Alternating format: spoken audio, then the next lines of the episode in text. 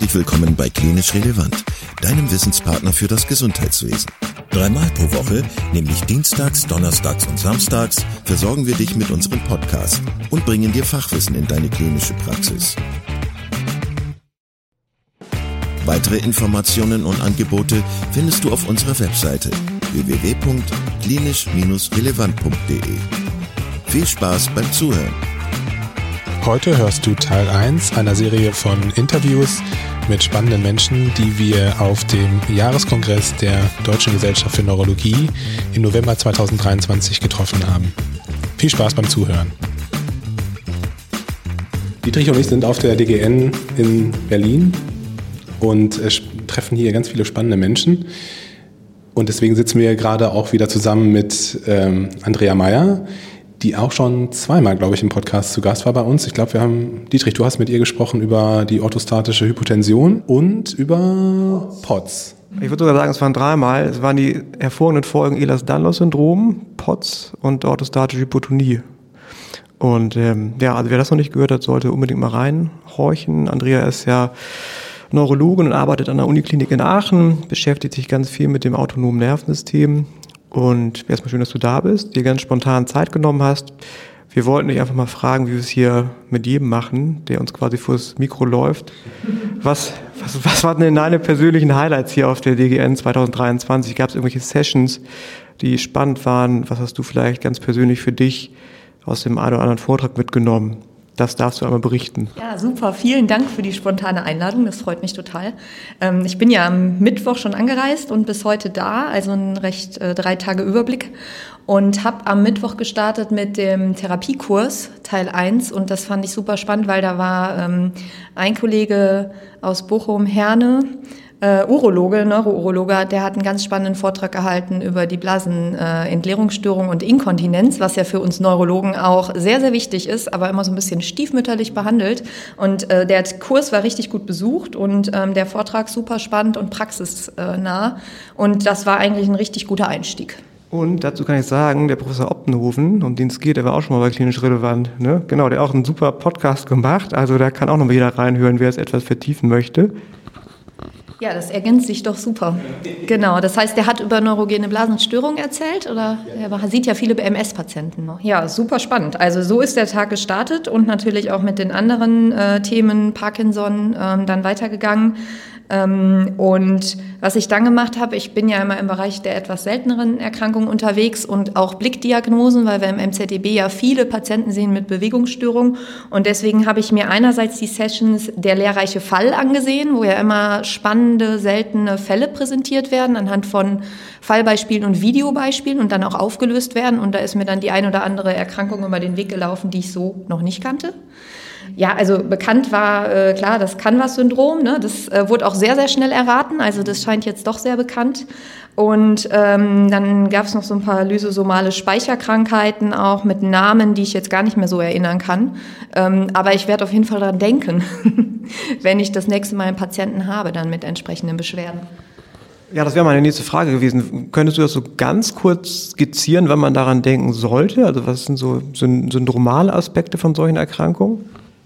Ja, vielleicht das kann was, aber das kennt wahrscheinlich jetzt mittlerweile schon der ein oder andere, weil das, glaube ich, in den letzten Jahren immer bekannter wurde. Da haben wir ja gerade die zerebelläre Ataxie, eine bilaterale Vestilopathie, eine Neuropathie und ähm, die Patienten ähm, fallen halt häufig wirklich durch die, äh, durch die Ataxie und die Polyneuropathieartigen Beschwerden auf, häufig auch sensible Neuropathie und haben dann aber eine progrediente Erkrankung. Ne?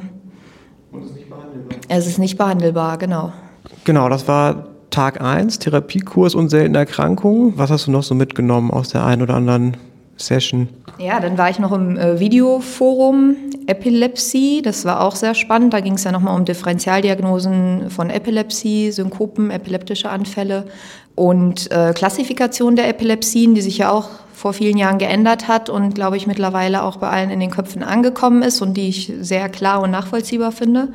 Und ähm, ja, das war auch nochmal sehr gut, weil viele verschiedene Fallbeispiele gezeigt worden sind und auch nochmal die Abgrenzung zu nicht epileptischen Anfällen dann aufgeführt worden ist, die oft im Alltag schwer ist.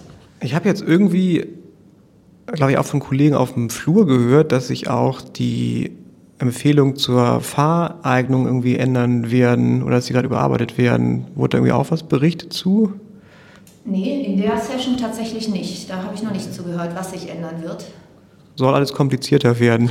Genau, es ist ja schon kompliziert genug.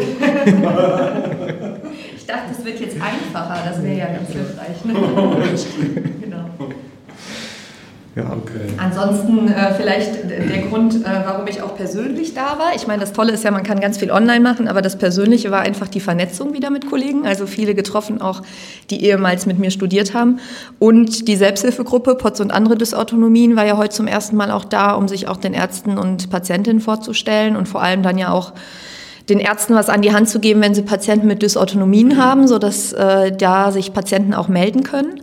Und wir hatten Arbeitsgemeinschaftssitzungen von der Arbeitsgemeinschaft Autonomes Nervensystem und äh, da dann auch einiges zu besprechen. Andreas, war super schön, dich persönlich kennenzulernen, weil bisher habe ich immer nur deine Stimme äh, im Podcast gehört. Also das hat sich mega gelohnt, äh, dass wir hier sind. Und äh, ja, danke, dass du kurz dir Zeit genommen hast. Gerne. Ja, weiterhin sind wir hier in Berlin auf der DGN, äh, auf dem Kongress der Deutschen Gesellschaft für Neurologie 2023 in Berlin. Und äh, ja, es hört nicht auf. Ich treffe hier ganz viele äh, sehr sympathische erstens und zweitens sehr äh, schlaue und smarte Menschen. Ähm, weiter geht's mit zwei jungen Menschen ähm, aus, aus Düsseldorf. Ähm, einmal der Lars Masanek, der eine spannende Vita hat, finde ich, der nicht nur ähm, ja, ärztlicher Kollege ist, sondern halt auch sich mit digitaler Medizin auseinandergesetzt hat, da auch noch ein Aufbaustudium gemacht hat. Und ich sitze dann noch mit dem Jan Voth zusammen, der ist noch Medizinstudent, ähm, Doktorand, auch in der Uniklinik Düsseldorf und in der gleichen Arbeitsgruppe wie der Lars. Ähm, erstmal danke, dass ihr euch Zeit genommen habt äh, hier an dem spannenden Kongress. Ihr ja, seid ja auch viel unterwegs und habt viele Termine. Ähm, lasst uns gerne mal ein bisschen sprechen über Digitalisierung äh, in der Medizin, in der Neurologie. Gestern hatte ich ja mit Alexandra Wittmer so ein bisschen gesprochen und die hatte sich so ein bisschen enttäuscht gezeigt so von dem Kongress, von der Unterrepräsentierung der Digitalisierung ähm, hier auf dem Kongress. Ähm, Lars, du hast gerade schon gesagt, du siehst das ein bisschen anders, weil das letztes Jahr halt ein großes Thema war, jetzt wieder ein bisschen weniger, weniger aktiv war und ein bisschen weniger repräsentiert. Aber ähm, vielleicht könnt ihr beide noch ein bisschen erzählen, ähm, erstens, was ihr so in der, äh, in der Klinik macht. Vielleicht das kannst du dann gleich noch ein bisschen erzählen, Jan. Und zweitens, was ihr hier auf dem Kongress so gesehen habt und gemacht habt. Ja, gerne. Danke dir erstmal für die Einladung, Kai. Ist natürlich auch total spannend, mit dir zu sprechen. Du hast so viele Eindrücke auf dem Kongress gesammelt, wie, glaube ich, wenige andere Leute. ähm, also ich gehe vielleicht einfach mal kurz auf das ein, was du gerade schon gesagt hast. Ähm, und auch was sich aus dem Gespräch bei dir gestern äh, ergeben hat, dass hier vielleicht der Eindruck ist, dass die digitalen Sachen nicht im Vordergrund stehen. Und das ist natürlich auch so. Wir sind keine Gesellschaft oder die Neurologie ist keine Gesellschaft für digitale Neurologie. Aber ich finde schon, man hat letztes Jahr gemerkt, da war, hatte das Thema, sage ich mal, da war der ganze Kongress ja unter diesem Thema auch ein bisschen aufgehangen. Da hat es sehr viel Aufmerksamkeit bekommen. Und in diesem Jahr ist es natürlich im Vergleich zum letzten Jahr ein bisschen mehr in den Hintergrund gerückt. Es gab jetzt auch wenig Sessions, das muss ich auch sagen, das fand ich so. Es gab kaum Sessions, wo das im Vordergrund stand, aber es war in vielen kleinen Punkten ins Programm eingearbeitet. Da gab es mal hier einen Vortrag zu KI in der Lehre oder ähm, Kolleginnen und Kollegen, die dann ihre Nassforschungs-Machine Learning-Modelle vorgestellt haben. Das hat sich immer so ein bisschen im Programm versteckt. Ähm, und in der Industrieausstellung zum Beispiel gibt es ja schon einen oder anderen Giga-Hersteller, zum Teil sogar noch Applikationen, die ähm, in der Entwicklungsphase sind, die unten nach Studienteilnehmern oder Studienzentren gesucht haben. Also wirklich auch Kontakte knüpfen, um dann die Evidenz vielleicht für künftige Anwendungen zu finden. Also ja, da geht sicherlich noch mehr, aber ein bisschen ist auf jeden Fall da. Und manche pharmazeutischen Hersteller hatten sogar eigene kleine Stände, wo sie ihre digitalen Anstrengungen äh, gezeigt haben. Das war zum Teil ein bisschen versteckt, ähm, aber da ist es auf jeden Fall. Danke. Genau, lass uns vielleicht mal bei den Digas anknüpfen, weil das finde ich ein spannendes Entwicklungsfeld. Ähm, Vielleicht so ein bisschen als Niedergelassener ist das ja manchmal so ein bisschen das, was man aus der Not heraus macht, weil man zum Beispiel jetzt bei Patienten mit, mit affektiven Störungen keine Behandlungsplätze bekommt, dass man dazu übergeht, äh, so ein bisschen so eine DIGA als Überbrückungslösung zu, zu nutzen. Da hast du so ein paar spannende Daten gesehen, was so die Anwendungshäufigkeit, die Adherenz vielleicht bei den Digas äh, betrifft. Kannst du was zu erzählen? Ja, ich fand das ganz spannend. Da gibt es ein Poster vom Arnfin Bergmann vom Neurotranslator-Netzwerk, ähm, die sich über viele Praxen angeschaut haben, wie ist das denn jetzt mal konkret bei einer digitalen Anwendung, also bei einer zugelassenen DIGA, wo Sie geschaut haben, wie vielen Patienten verschreiben wir das, wie viele lösen es dann ein und wie intensiv nutzen die diese Anwendung überhaupt? Und wir wissen auch aus anderen Feldern, da gibt es äh, Publikationen aus Deutschland wie auch internationale Publikationen schon, dass eben diese Rate von Patienten, die die Apps dann nicht richtig nutzen oder die relativ früh wieder aufhören, ziemlich hoch ist. Ne? Dass diese Churn Rate ähm, und die haben gezeigt, dass von ich sag mal ganz ungefähr 600 Patienten und Patientinnen, die es verschrieben bekommen haben, knapp 400 überhaupt nur die App heruntergeladen haben. Ja. Also, also, du verlierst quasi schon ein Drittel äh, der Leute ähm, in dem Moment, wo sie aus der Praxis rausgehen. Das äh, ist, also ich persönlich finde das eine Menge. Ja. Das liegt wahrscheinlich auch daran, dass die Prozesse da nicht optimal sind und dass es für Patientinnen und Patienten dann doch vielleicht ein bisschen zu schwierig ist, diese Codes zu bekommen und einzulösen. Ähm, da könnte man wahrscheinlich auch mit anderen Expertinnen und Experten viel länger noch drüber sprechen, wo da die Probleme sind. Und von den 400, sage ich mal grob, die es ähm, eingelöst haben, haben dann 250, sage ich mal ganz grob, eine Folgeverordnung gewünscht also von den insgesamt 600 knapp die Hälfte, die scheinbar irgendeinen Nutzen darin gesehen haben, sonst würden sie es ja nicht nochmal haben wollen. Und ein bisschen mehr als 200 haben intensiven Nutzen angegeben, die gesagt haben, sie haben von der Applikation profitiert und die intensiv benutzt. Und man kann jetzt sagen, okay, das ist nur ein Drittel von denen, die es insgesamt bekommen haben, aber ich glaube, man muss es dann auch ein bisschen in, ähm, ins Verhältnis setzen wie das bei unseren anderen Medikamenten ist, wissen wir oft gar nicht, was die Patienten da immer im Detail drüber denken, ob ihnen das jetzt hilft. Und ähm, ich glaube auch, dass die Applikationen in der Form, wie sie aktuell existieren, natürlich auch nicht so individualisiert sind. Ne? Ich finde es total nachvollziehbar, dass manche Leute sich vielleicht von der einen App mehr angesprochen fühlen als von der anderen. Und wenn dann am Ende ein Drittel von denen denen diese App verschrieben wurde, dann die Nutzergruppe ist, die damit zufrieden ist, ist es gar nicht so schlecht. Also da ist noch eine Menge Luft nach oben, aber dass man diese Daten jetzt auch auf der DGN mal sieht und dass scheinbar Kolleginnen und Kollegen gibt, die die erheben und auswerten, finde ich einen großen Schritt nach vorne. Ja, total spannend. Also ich glaube auch, man darf das jetzt nicht zu negativ sehen, ähm, was diese Churn Rate zum Beispiel, betrifft.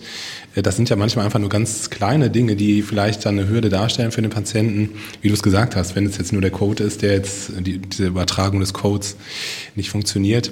Aber ähm, ja, interessant zu sehen und das muss uns, glaube ich, auch ein bisschen auf den Teppich runterholen, weil ich habe manchmal das Gefühl, dass auch viele so diese Digas als Allheilmittel sehen. Das sind sie natürlich nicht. Ne? Ähm, ja, cool. Vielen Dank schon mal dazu. Ähm, Jan, du bist ja für mich auch nochmal spannend, weil, weil du Medizinstudent bist. Also du bist ja ganz neu sozusagen hier in dem Business. Ich weiß nicht, ist das dein erster DGN-Kongress, den du mitbekommst? Ja, erstmal vielen Dank auch für die Einladung hier zum Podcast. Ich freue mich da dabei zu sein. Äh, eine interessante Erfahrung. Und ja, ist tatsächlich die erste Konferenz, auf der ich bin. Also erstes Mal DGN, erstes Mal so aus dem Studium raus. Mhm. Genau. Wie gefällt es dir hier so? Was hast du so mitgenommen an Eindrücken? Das ist so der erste Teil der Frage. Der zweite Teil ist, du hast ja auch einen Vortrag gehalten. Kannst du uns da ein bisschen mit reinnehmen? Was hast du so vorgestellt für Daten? Ja, klar. Ähm, also erstmal ja, zum Ankommen hier ist super interessant, super viele Neurologen logischerweise. Ähm, großes CityCube Berlin, großes riesiges Gebäude. Ich finde es sehr cool, man kann äh, in super viele Sessions einfach reingehen, offene Türen überall und sich dann einfach hinsetzen, ähm, ja, neue wissenschaftliche Erkenntnisse sammeln. Aber die, die Vorträge, das ist mir besonders aufgefallen, die holen den, den Zuhörer auch von Anfang an ab. Also wenn man in bestimmten Krankheiten nicht so viel Ahnung hat, wird dann auch kurz die Pathogenese erläutert und ähm, ja, weniger mit Abkürzungen gearbeitet. Alles wird so ein bisschen erläutert, man kann, kann gut durchblicken, gut folgen. Äh, und dann wird einfach ein breites Feld abgedeckt. Man kann äh, sich super viele Erkrankungen nochmal näher bringen. Und ansonsten hier habe ich auch direkt einen ersten Vortrag vorstellen dürfen. Das ist ganz cool hier bei der DGN. Die haben das Format, mein erster Vortrag, wo dann Studenten auch mit reingezogen werden. Am, am, ja, am Ende von der Session gibt es dann so drei Slots, äh, vier Minuten, wo man dann einfach kurz sein Thema umreißen kann. Vor mir waren zwei Studentinnen aus Würzburg, die dann Fallvorstellungen gemacht haben. Und ich selbst habe unsere Studie beleuchtet, vorgestellt, die Zwischenergebnisse MDA-CDP. Da, das schließt sich dem Ganzen ganz gut an. Mit äh, ja, digitalen Gesundheitstechnologie, Smartwatches arbeiten wir da und statten da CDP-Patienten aus.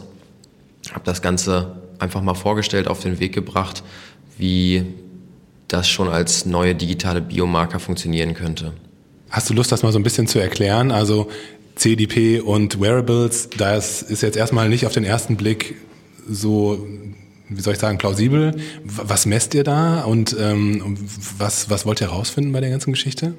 Äh, ja, sehr gerne. Äh, Problem ist grundsätzlich, dass ähm, ja, die Patienten kriegen so im Abstand von drei bis zwölf Wochen ihre Therapie und da sind die aktuellen klinischen Messer einfach nicht genau genug für so Schwankungen. Wenn es dem mal minimal schlechter geht, minimal besser oder das Gefühl haben, sie bräuchten das Medikament eher oder später, ist das einfach noch nicht so gut ab, abgrenzbar. Und da haben wir uns überlegt, ja, mit Smartwatches zu arbeiten als Wearable, um quasi langstreckig den, den Krankheitsverlauf darzustellen, so dass man ja täglich die Schrittdaten beispielsweise zeichnen wir auf, wir zeichnen die Herzfrequenz und den Schlaf auf und dann wollen wir gucken, ob, ob man sieht, dass dann mal ein Peak kommt nach der Infusion, dass die Patienten den, das Medikament denen hilft und die Mehrschritte wieder möglich sind oder ähm, ja dann eben nach einer Woche das Medikament langsam die Wirkung nachlässt, die Lähmungserscheinungen,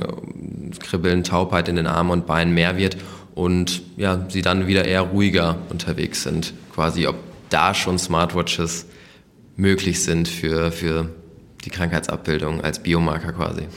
Da muss ich natürlich fragen, also ähm, habt ihr das sozusagen schon nachweisen können? Also korreliert das miteinander? Also der Krankheitsverlauf, die Schwere der Erkrankung mit, mit den Daten, die ihr gemessen habt mit den Wearables? Ja, tatsächlich konnte ich das auch schon vorstellen. Als erste Ergebnisse haben wir mal die Schrittdaten der Patienten mit einem klinischen Score dem IRODS abgeglichen.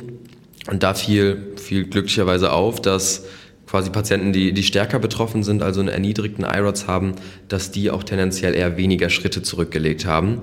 Während Patienten, die gesünder waren, die waren dann im ähm, Alltag agiler und konnten dann auch im Median pro Tag ja so 5, 6, 7.000 Schritte zurücklegen und ähm, da konnte man schon eine Korrelation sehen. Wir sind vor allen Dingen auf weitere Ergebnisse gespannt, aber das war schon mal ein sehr interessanter erster Anreiz. Ja, richtig cool. Also ähm, ich, mir fallen ganz viele Fragen schon wieder ein. Das geht wahrscheinlich zu tief in die, äh, zu sehr in die Tiefe. Ähm, aber ja, vielen, vielen Dank, dass ihr mir das schon mal so angerissen habt und dass ihr äh, uns mitgenommen habt in so einen kleinen Aspekt von der Digitalisierung in der Neurologie. Ähm, mega spannend. Möchtest du noch was sagen? Äh, ja, mir ist was eingefallen. Und zwar habe ich äh, nochmal kurz drüber nachgedacht, äh, wo wir gerade über die Digas gesprochen haben und dass die Anwendungen da schwieriger sind äh, beziehungsweise die Patienten das nicht so ganz wahrnehmen.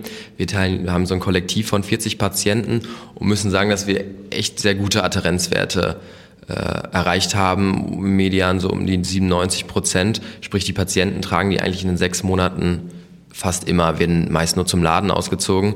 Und da geht es wahrscheinlich auch in die Richtung, dass man digitale Gesundheitstechnologien so designt, dass sie einfach zu nutzen sind, wenig Aufwand, quasi die Uhr da perfekt, kann einfach ins Armgelenk gebunden werden und äh, dann kann sie vergessen werden, zeichnet aber eine Menge an Daten auf. Das ist super cool bei uns. Ich glaube, da kann man total viel lernen für die Digas. Ne? Also es muss wirklich absolut niederschwellig sein. Es muss total einfach sein, das zu benutzen, sonst funktioniert es nicht. Ne? Das ist ja mit vielen anderen Produkten auch so. Ja, äh, stimme ich dir total zu, Jan. Ähm, ich glaube, dass das ein wichtiger Punkt ist, gerade so beim Tracken, ne? dass wenn ich einen Krankheitsverlauf überwachen will über eine gewisse Zeit, es total von Vorteil ist, wenn die Patienten einfach vergessen, dass sie das machen. Sei es jetzt, weil irgendwie die, das über Technologien läuft, die sie eh benutzen, über ein Handy ne, wo sie nicht viel machen müssen oder eben über eine Smartwatch, die sie am Handgelenk haben und vergessen. Äh, man muss natürlich so ein bisschen unterscheiden, so ein digitales Therapeutikum wie eine DIGA braucht natürlich auch ein bisschen Aufmerksamkeit. Im besten Fall ähm, muss der Patient das halt verwenden, um einen gewissen Effekt zu erzielen. Äh, aber auch da kann man sich bestimmt an den, sag ich mal, Design Principles so ein bisschen daran orientieren, dass Patienten das auch gerne machen ne? und die einen Anreiz haben, sei es jetzt über Gamification oder wie auch immer. Super Schlusswort. Danke euch beiden und noch einen erfolgreichen Kongress und viel, viel Erfolg für eure Arbeit. Ich denke, da seid ihr an wichtigen Sachen dran. Jasmin, wir sind hier in Berlin auf der DGN 2023. Du bist ähm, keine ärztliche Kollegin und deswegen wollte ich dich unbedingt trotzdem mal sprechen oder gerade deswegen wollte ich dich gerne mhm. sprechen und mal äh, hören, wie du den Kongress hier so miterlebt hast. Ähm, du warst ja schon mal bei uns im Podcast. Ich stelle dich ganz kurz vor. Du hast ähm, äh, am Start, äh, die Organisation am Start äh, ins Leben gerufen. Und das ist eine Organisation, die sich darum kümmert, ähm, Patientinnen und Patienten mit äh, Multipler Sklerose ähm, sozusagen im Peer-to-Peer-Bereich mit zu betreuen. Also die Betroffenen ja, zu empowern, mit ihrer Erkrankung möglichst gut umzugehen. Hast du dir hier Sessions angeguckt? Hast du, ähm, hast du hier Menschen getroffen? Was für Eindrücke hast du hier mitgenommen? Ja, also ich habe generell sehr, sehr viele verschiedene Eindrücke mitgenommen. Ich habe irgendwie das Gefühl, es ist ein sehr diverses und, und viel bespicktes Programm. Teilweise war es gar nicht so einfach, sich so ein bisschen auszuwählen bzw. zu priorisieren, wo will ich jetzt als erstes hin. Ähm, ich fand es bisher super, super spannend und super interessant. Ich fand ähm, bisher auch sehr spannend, wie offen auch die Ärztinnen, die Chefärztinnen und so weiter, Oberärztinnen waren, zu am Start ins Gespräch zu gehen und wie da die Resonanz dazu war. Das ist ähm, natürlich für mich erstmal das erste Anliegen hier auf dem Kongress, den Leuten quasi am Start auch nochmal näher zu bringen. Und da habe ich einfach eine extreme Offenheit verspürt und auch so diese, dieses Feedback, dass das wichtig ist, was wir machen und das ist natürlich super bestärkend. Ähm, ich finde teilweise Inhalte, natürlich sind sie sehr komplex dann auch nochmal formuliert, weil sie für ein anderes Publikum formuliert sind, für medizinische Fachexpertinnen. Ähm, aber zum Beispiel heute Morgen war ich in der Session zu MS und Schwangerschaft und wir haben eben in unserer Community auch viele junge Frauen und Männer, die sich gerade dieses Thema ganz konkret stellen. Ähm, und da dachte ich ähm, gerade heute Morgen daran, dass es auch total wertvoll wäre, mehr Patientinnen, tatsächlich auch Patientinnen mit auf dem DGN-Kongress zu haben. Ich weiß, dass das nicht die Zielgruppe ist, aber irgendwie wäre es doch schön, ähm, Informationen, die hier verbreitet werden, auch nochmal als Sprachrohr an die Patientinnen weiterzugeben. Äh, absolut. Also ähm, du hast schon gerade gesagt, da müsste natürlich das Ganze ein bisschen übersetzen. Ja. Aber ich denke, so Organisationen wie eure oder auch über die Deutsche Hirnstiftung, äh, das sind natürlich Möglichkeiten, das zu übersetzen und das so ein bisschen dieses Wissen dem äh, normalen Menschen in Anführungszeichen ähm, zugänglich zu machen. Ähm, du hast gerade schon gesagt, du wirst ja eigentlich mit offenen Armen empfangen und äh, du kriegst positives Feedback zu deiner, zu eurer, ähm, zu eurem Startup. Ähm, gibt es hier auch Vorträge, die ihr, Sessions, die ihr macht oder ihr gebt? Wir sind nicht mit einer Session vertreten dieses Mal, dieses Mal, vielleicht nächstes Jahr. Wir haben, äh, wir sind quasi als NGO mit unserem Material und so weiter, haben wir den Auftritt. Ähm, genau. Vielleicht fürs nächste Jahr, ja. Genau, also Patientenverbände sind ja hier auch integriert. Am Rande sozusagen muss man sagen, auch das wäre wahrscheinlich schön, wenn man das äh, in Zukunft etwas vergrößern könnte. Ähm, ja, vielen Dank, dass du dir Zeit genommen hast, mit uns zu sprechen. Äh, cool, dass wir uns persönlich kennengelernt haben. Ja, finde ich auch. Super schön, total. Danke.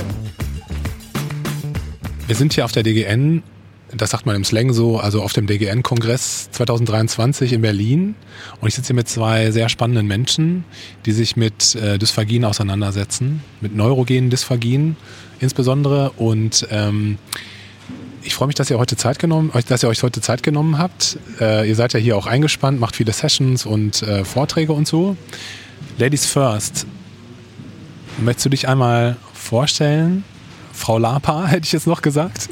Ja, mein Name ist Ramya Lapa. Ich bin äh, akademische Sprachtherapeutin, arbeite in der Uniklinik Frankfurt in der Neurologie und auch in der Neurochirurgie und ja, mache so die stationäre und ambulante Versorgung von Patienten mit Dysphagien und forsche auch letztendlich zu dem Thema und freue mich, dass ich heute mit dem Bendix zusammen diesen Podcast machen darf. Vielen Dank. Genau, du warst ja schon mal bei uns im Podcast. Das darf ich nochmal eben sagen. Du hast es mit, äh, mit Britta Münzer schon mal einen Beitrag bei uns im Podcast gemacht. Vielen, vielen Dank dafür nochmal. Und genau, ich sitze mit einer zweiten Person noch hier, mit dem Bendix aus der Uniklinik in Düsseldorf. Ähm, auch danke dir, dass du dir Zeit genommen hast und hast du Lust, dich kurz vorzustellen? Ja, sehr gerne. Vielen Dank erstmal für die Einladung. Freut mich sehr, heute dabei sein zu dürfen. Mein Name ist Bendix Labeit. Ich bin Assistenzarzt in der Neurologie an der Uniklinik in Düsseldorf. Jetzt seit einigen Monaten, also ganz frisch dort dabei. Ähm, kenne aber das Düsseldorfer Team auch schon länger, habe davor in Münster gearbeitet die letzten fünf Jahre und habe eben auch in den letzten Jahren mich intensiv mit dem Thema Dysphagie beschäftigt, klinisch und wissenschaftlich und in dem Zusammenhang auch schon häufiger mit Ramya zusammengearbeitet und freue mich auch, dass wir den Podcast jetzt gemeinsam machen.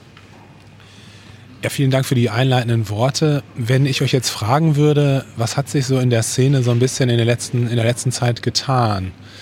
Was würdet ihr antworten? Also das, wenn ich das aus meiner Perspektive einmal sagen darf, ähm, das ist ja schon eine hochspezialisierte Strömung in der Neurologie geworden. Äh, Dysphagie, Diagnostik und Therapie, FES, das ist ja was, was äh, so auch ziemlich standardisiert so den, den, den, den Weg in die Neurologie gefunden hat. Immer mehr Leute, die das machen aus meiner Perspektive. Ähm, was tut sich da gerade in dieser Szene? Insbesondere frage ich das halt auf so einem Kongress wie, wie dem äh, DGN-Kongress hier in Berlin. Was, was gibt es so für neue Strömungen in Entwicklungen? Ja, also ich würde sagen, eine neue Entwicklung ist tatsächlich, dass ähm, die Dysphagie viel differenzierter betrachtet wird, als sie das in der Vergangenheit wurde. Ähm, noch als ich angefangen habe, was ja jetzt auch gar nicht so lang her ist, also sozusagen in den letzten fünf Jahren, war es so, dass wir häufig immer nur geguckt haben, aspiriert jetzt ein Patient oder aspiriert er nicht? Hat er eine Dysphagie oder hat er keine Dysphagie? Oder wie schwer ist die Dysphagie?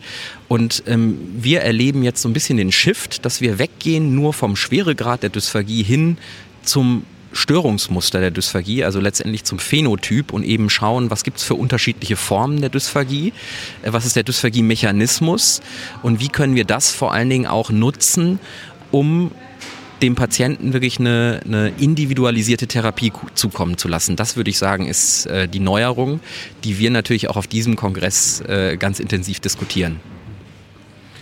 Sriyama, vielleicht kannst du das nochmal sagen. Wir haben ja ein breites, äh, äh, breites Publikum hier. Äh, das sind nicht alles Neurologen, die zuhören. Ähm, wenn wir jetzt hier so von neurogenen Dysphagien sprechen, was meinen wir damit oder was meinen wir damit nicht oder was meint ihr damit nicht? Ähm, ich denke, dass prinzipiell der Begriff der neurogenen Dysphagie vor allem dann gewählt wurde, um sich so von den Dysphagien, die den HNO-Erkrankungen zugrunde liegen, abzugrenzen. Ja, da geht es ja mehr um strukturelle Defizite, die die Patienten haben, nach einer Tumor-OP, Resektion oder auch Bestrahlung. Während bei der neurogenen Dysphagie das Organ und die Schluckmuskeln intakt sind und eher die Steuerung beeinträchtigt ist. Und wenn wir von neurogenen Dysphagien sprechen, inkludieren wir natürlich auch Erkrankungen, die jetzt Muskelkrankungen, also myopathische Erkrankungen betreffen. Und wir fassen ehrlicherweise auch die intensivmedizinischen Dysphagien darunter. Und das ist, denke ich, so das, was wir darunter subsumieren. Ich glaube, dass wir noch ein weiteres Spektrum haben, an, wenn man so an die Psychiatrie denkt und den Einfluss von Medikamenten. Sind das neurogene Dysphagien oder haben wir dann nochmal einen weiteren Bereich? Und ebenso sind es auch natürlich viele rheumatologische Erkrankungen, die ebenso Dysphagien machen können. Und je tiefer man sich mit der Materie befasst, das was der Bendix auch schon gesagt hat, umso mehr merkt man, dass auch der Begriff der neurogenen Dysphagien sich wieder weitersplitten kann. Und das wird wahrscheinlich die nächste Zeit noch viel, viel differenzierter werden. Und in fünf Jahren werden wir wahrscheinlich das hier als sehr vereinfachte Diskussion hoffentlich wahrnehmen. Ja, das kann ich mir vorstellen. Ähm, genau, je mehr man in das Thema eintaucht, umso mehr merkt man, wie komplex das alles ist.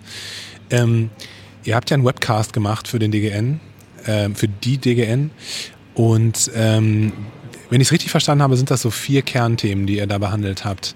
Habt ihr Lust, da ein bisschen was zu, zu erzählen? Besonders interessieren tut mich eigentlich der Aspekt der, ähm, der FES, um die Therapie des Patienten zu steuern. Also Genau, habt ihr Lust, ein bisschen was dazu zu erzählen? Ja, sehr, sehr gerne. Genau, also wir haben einen, also wir haben insgesamt vier großartige Referenten gefunden für den äh, ähm, Webcast und den Aspekt, den du angesprochen hast, hat sozusagen Professor Rainer Givas abgedeckt in unserem Webcast und hat letztendlich gesprochen über äh, FES als Instrument der Therapiesteuerung ne, der Dysphagie, weil wir kennen ja oder, oder viele kennen FES erstmal, was ist das überhaupt? FES ist, ist im Prinzip die endoskopische Schluckuntersuchung, das heißt, man geht mit einem Endoskop ähm, über die Nase in den Rachen und filmt letztendlich das Schlucken von innen, filmt den Larynx von oben und, und kann eben genau sich anschauen, aspiriert ein Patient, hat jemand eine Dysphagie, wie sieht die Dysphagie genau aus? Und äh, FES ist jetzt ein, ein Tool, was äh, gerade dieser Referent, ne, Professor Givas, ganz entscheidend mitgeprägt hat und sozusagen äh, hier in Deutschland etabliert hat und was wir jetzt lange haben und als Diagnostikum, glaube ich, äh, zumindest in der Szene ganz gut bekannt ist. Ähm, und äh, jetzt war eben sozusagen die Frage an ihn in dem Webcast, die er, finde ich, sehr, sehr gut beantwortet hat. Ähm, wie kann man jetzt die FACE nutzen, um wirklich die Therapie zu gestalten und äh, die Therapie zu beeinflussen. Ähm, und da haben wir von ihm eigentlich ganz viel gelernt und äh, unterschiedliche Untersuchungsprotokolle gelernt. Und vielleicht mache ich das einfach mal so exemplarisch an, an einzelnen äh, Beispielen fest. Ähm, also für mich immer noch der Klassiker, wo man das ganz, ganz schön sieht, ist bei der Myasthenia gravis. Ne? Also das ist ja für, für jeden Neurologen, der um Therapie oder über Therapie sprechen will, ein, tolles Beispiel. So eben auch im Bereich der Dysphagie. Da kann man eben wirklich eine Dysphagie in wenigen Sekunden wegzaubern, wenn man beispielsweise einen Fes-Tensilon-Test macht. Ne? Das heißt, man macht eine Schluckuntersuchung mit der Fes. Guckt sich an, hat ein Patient eine Dysphagie, macht eine weitere Untersuchung, schaut, ist die Dysphagie belastungsabhängig. Da gibt es diesen Fatigable Swallowing Test, äh, also auch so ein Protokoll, wo man letztendlich ganz viele Schlücke hintereinander äh, durchführt und schaut, nimmt die Dysphagie zu, nehmen vor allen Dingen Residuen zu, also sozusagen kann nicht alles abgeschluckt werden, verbleiben Anteile im, im Rachenraum und nehmen die zu unter zunehmenden Schlucken. Und wenn das der Fall ist, dann kann man eben Tensilon spritzen, so wie man in der Neurologie sonst auch den normalen Tensilon-Test macht. Und dann kann man sehen, okay, schlagartig wird innerhalb der nächsten halben Minute die Dysphagie deutlich besser. Ähm, und wenn man das eben sieht, dann kann man das natürlich auch nutzen, ähm, um die Therapie zu optimieren und beispielsweise ähm, ja, äh, e-, eben die Dysphagie oder in dem Fall die Myasthenia gravis besser einzustellen und im Prinzip Dysphagie zu etablieren als therapeutisches Target. Äh, und das ist für mich so ein sehr, sehr schönes Beispiel. Ich glaube, Ramya hat noch ganz viele weitere Beispiele äh, aus ihrem klinischen Alltag, aber für mich ist das immer noch das schönste Beispiel, ähm, wie man FES als Instrument der Therapiesteuerung nutzen kann.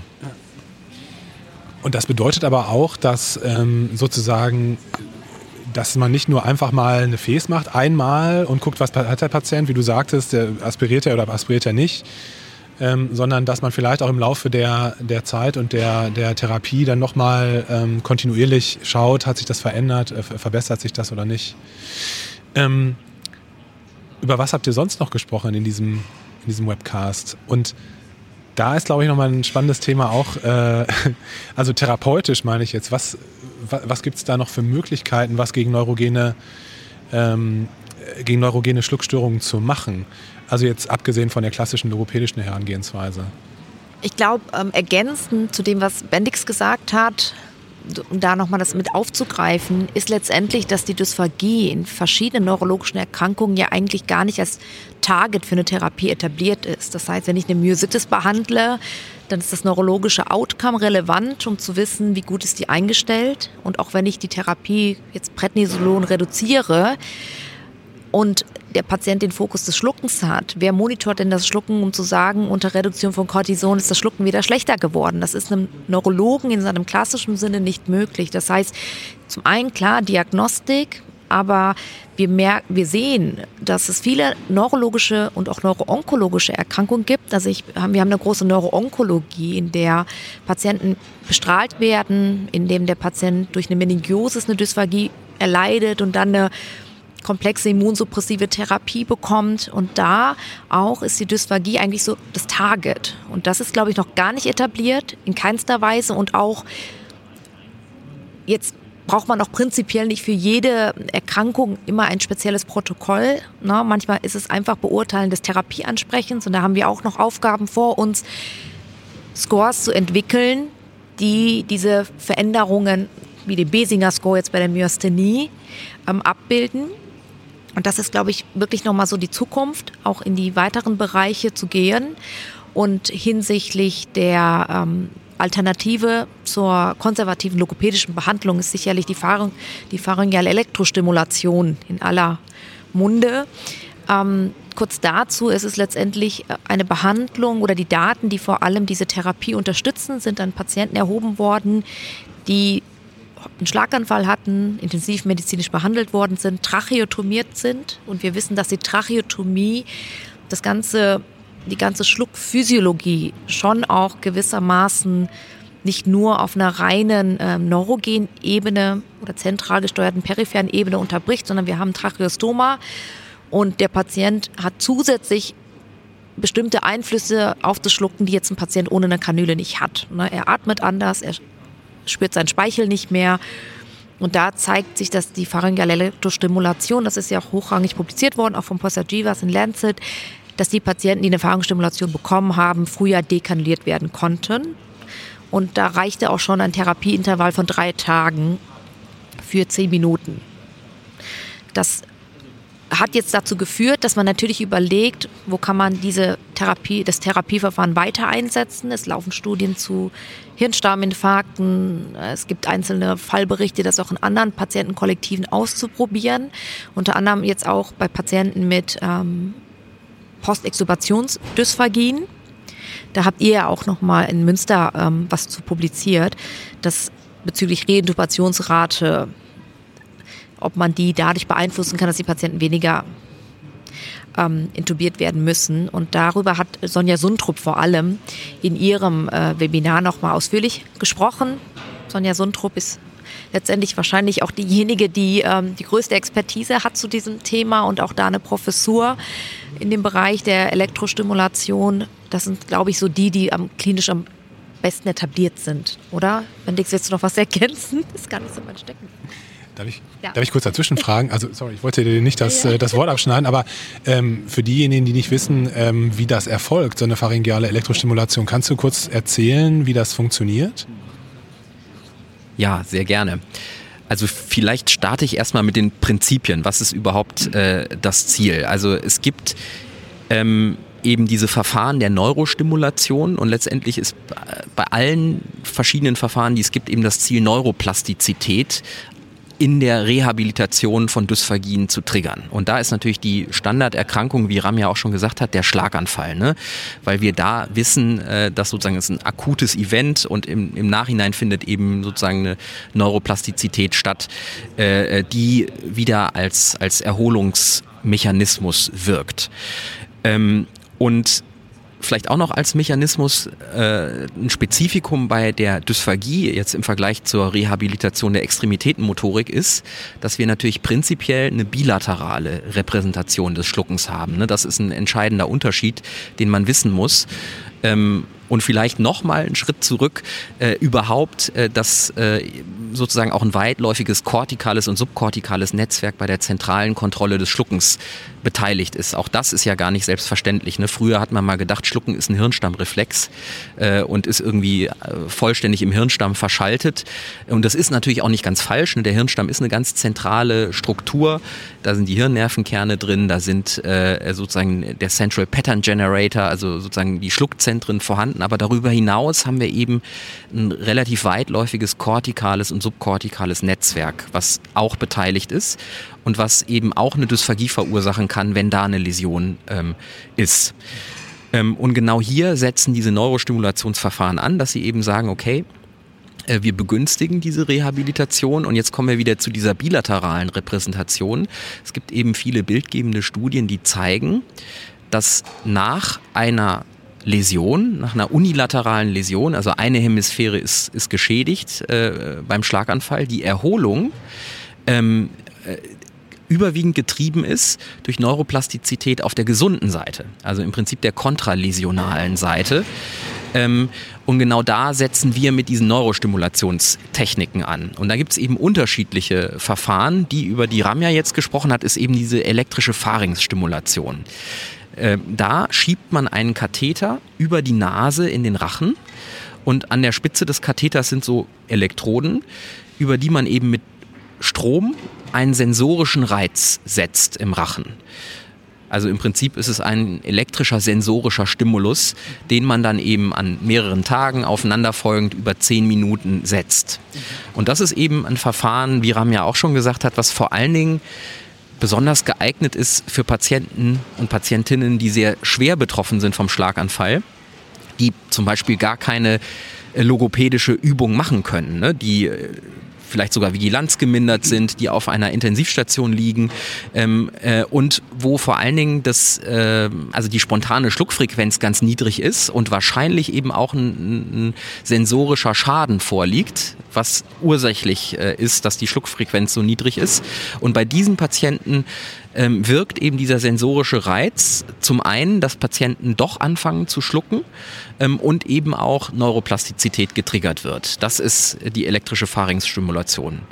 Und darüber hinaus, auch darüber hat ja äh, Sonja Suntrup-Krüger in ihrem Vortrag geredet, gibt es noch weitere Verfahren der Neurostimulation. Das sind zum einen die Klassiker, die wir kennen aus der Rehabilitationsforschung, TDCS und TMS. Also äh, im, im Prinzip Verfahren, wo man die, die kortikale Erregbarkeit beeinflusst, äh, entweder über einen, einen Strom, der transkraniell appliziert wird oder eben über so eine Magnetspule, ähm, die transkraniell äh, äh, die kortikale Erregbarkeit beeinflusst. Ähm, das sind eben auch Verfahren, wo man dann auch wieder in der kontraläsionalen Hemisphäre eben versucht, äh, diese Erholungsmechanismen in Gang zu setzen. Und ein letztes äh, ein Stimulationsverfahren gibt es eben auch noch, die, die Stimulation der Schluckmuskeln, also die neuromuskuläre elektrische Stimulation. Da bringt man eben Elektroden an die Schluckmuskeln an und stimuliert die äh, häufig begleitet von behavioraler Therapie. Ne? Also das sind dann Patienten, die eine logopädische Übung machen und zusätzlich aber über Strom, genau, von extern, ne? sozusagen äh, durch die Haut äh, bringt man die Elektroden, sozusagen klebt die auf die Haut und stimuliert mit Strom die, die Schluckmuskeln. Und das sind eben die Verfahren, die wir aktuell haben. Für alle diese Verfahren gibt es tatsächlich in, sogar in, in Meta-Analysen mittlerweile Evidenz, dass sie bei gewissen Patientengruppen äh, positive Effekte äh, haben auf die Schluckfunktion. Es gibt weniger Evidenz für Pneumonie und für sozusagen die, die klinisch relevanten Outcome-Parameter, aber zumindest, dass sie die Schluckfunktion verbessern. Ähm, und darüber hat uns eben äh, Sonja Suntrup-Krüger äh, was erzählt in ihrem äh, Podcast. Und ähm, trotzdem ist es bisher so, dass eigentlich alle diese Verfahren überwiegend im experimentellen Kontext bisher eingesetzt werden, ne, in Studien eingesetzt werden und noch nicht so den Weg geschafft haben in die, in die, in die Regelversorgung, was ganz unterschiedliche Gründe hat. Ähm, ja, und bei der elektrischen Pharynxstimulation ist das zumindest gerade so im Translationsbereich. Ne? Das kann sein, dass sich das ändert. Ne? Wir, wir werden es sehen, niemand weiß es genau, ne? ob die Sonne jetzt auf oder untergeht für, für äh, die Fahrringsstimulation. Ähm, aber auf jeden Fall passiert aktuell relativ viel und, und vielleicht wissen wir in ein paar Jahren mehr, ne? ob es jetzt eine Basistherapie geworden ist oder nicht. Super, vielen, vielen Dank. Das klingt sehr spannend, ähm, weil ich ja, also ich finde auch, dass man ja häufig so, insbesondere vor Patienten, hilflos steht, die eben nicht in der Lage sind, jetzt bei der Logopädie mitzumachen. Ne? Also wie du es gesagt hast, die Vigilanz gestört sind oder so stark betroffen sind vor dem Schlaganfall, dass eine Kooperation nicht möglich ist. Das wäre ja toll, wenn man da sowas zur Verfügung hätte. Ich danke euch ganz herzlich, dass ihr euch Zeit genommen habt. Ich wünsche euch noch einen sehr erfolgreichen äh, Kongress hier. Und für alle, die weiter in das Thema reingehen wollen, wäre das ja super, sich den Webcast anzuschauen, der auf der Internetseite der DGN zu finden ist. Ähm, ja, vielen, vielen Dank. Ja, vielen Dank. Vielen Dank, dass du heute wieder zugehört hast und unser Gast gewesen bist. Wir hoffen sehr, dass dir dieser Beitrag gefallen hat und du etwas für deinen klinischen Alltag mitnehmen konntest. Wenn dem so sein sollte, dann freuen wir uns sehr über eine positive Bewertung bei Apple Podcasts. Falls du Lust hast mitzumachen und es einen Themenbereich gibt, in dem du dich besonders gut auskennst, dann melde dich doch gerne unter kontakt.klinisch-relevant.de. Gleiches gilt, wenn du Themenvorschläge oder konstruktive Kritik für uns hast. An dieser Stelle auch der Hinweis auf unseren Newsletter, den du unter www.klinisch-relevant.de abonnieren kannst und der dich immer auf dem Laufenden hält. Wenn du dich für unseren Newsletter einträgst, bekommst du einen 5-Euro-Gutschein, mit dem du in unserer Fortbildungsakademie einkaufen kannst. Wir wünschen dir jetzt bis zum nächsten Mal eine gute Zeit und freuen uns, wenn du bald wieder einschaltest. Pass auf dich auf, bleib gesund. Bis zum nächsten Mal. Ciao.